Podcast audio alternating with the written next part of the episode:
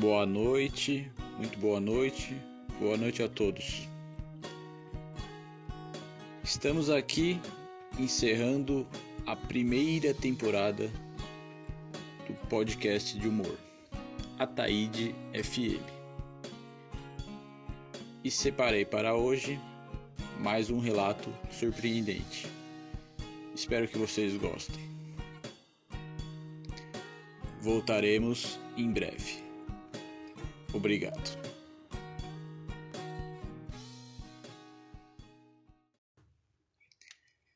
Campeonato de natação. No início da internet, as pessoas precisavam esperar até a meia-noite para conseguir a conexão, porque depois desse horário era cobrado apenas um pulso. Esse começo da era digital coincidiu com minha puberdade. Uma coisa levou a outra a possibilidade de ver pornografia na World Wide Web. Dois anos antes disso, 1996, 1997, aconteceu o boom do grupo El Chan. Em todo lugar que você via, tinha alguém dançando na boquinha da garrafa. O começo do fim.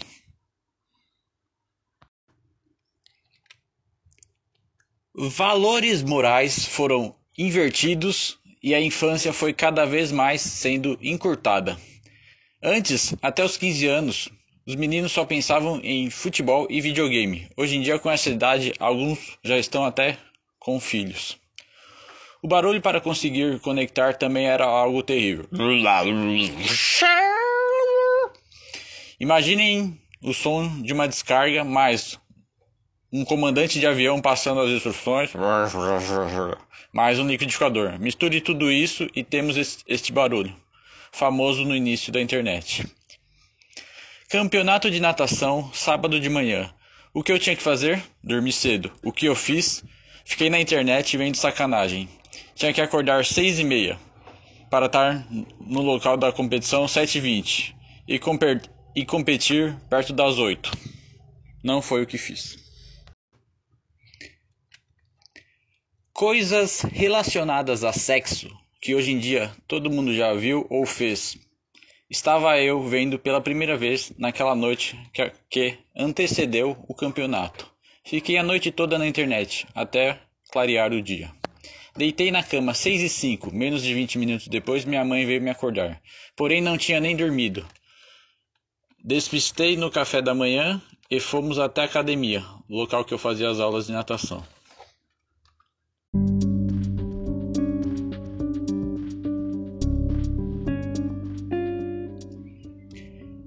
Na van, todos os competidores empolgados com a disputa do torneio. E eu com um baita sono, obviamente. Já sabia que não teria um bom desempenho naquele dia, porque não tinha descansado o corpo, etc. Hora da largada, todos em suas marcas. O apito me ajudou a acordar um pouco. Pulei na água, um mergulho bizarro que, feito de maneira errada, só poderia ter resultado numa coisa: uma barrigada clássica Nessa hora precisava agir. Comecei a movimentar os braços e as pernas.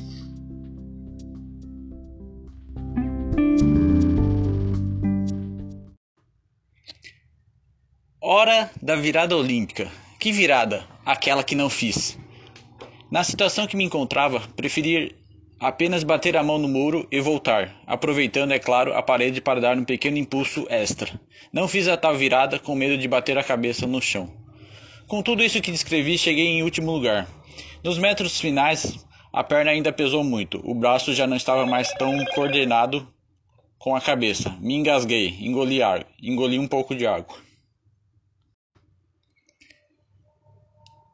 Para terminar a prova de maneira honrada, se é que nessa altura da situação isso foi possível, comecei a nadar cachorrinho. Ainda bem que ninguém gravou tal competição. Foi constrangedor, foi terrível. Numa competição oficial, o cara dá barrigada e termina nadando cachorrinho ao invés do crown. Totalmente errado. Ok. Vamos para casa descansar. Não, tinha ainda mais duas provas para competir. No meu caso específico daquele dia, marcar presença, apenas participar. Segunda prova do dia seria nado costas. Pelo menos da barrigada eu estava salvo. Também terminei em último, numa raia com quatro ou cinco competidores. A perna pesou muito na volta. Por que será? O professor resolveu me colocar numa terceira disputa, com dois outros meninos, porém eles tinham quatro anos a menos do que eu. Treze anos eu e nove anos eles. Vitória fácil para mim? Não naquele dia. Uma braçada minha equivalia a três braçadas dos outros competidores menores. Era minha chance de sair pelo menos com uma medalha de ouro. Na prova de consolo, vamos chamar assim.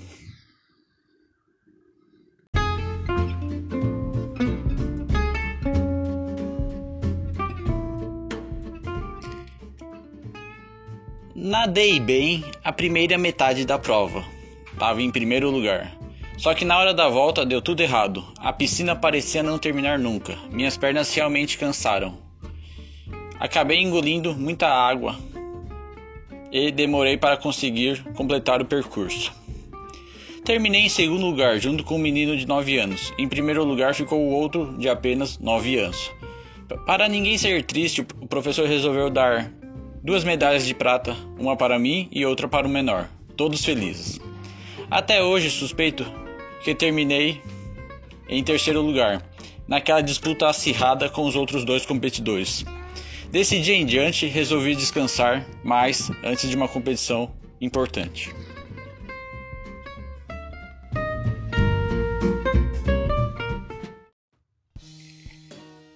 Tive grandes momentos nos mais diversos esportes: futebol, futsal, handball, vôlei, basquete, atletismo, pebolim Porém, acho que os piores momentos são também divertidíssimos para serem contados.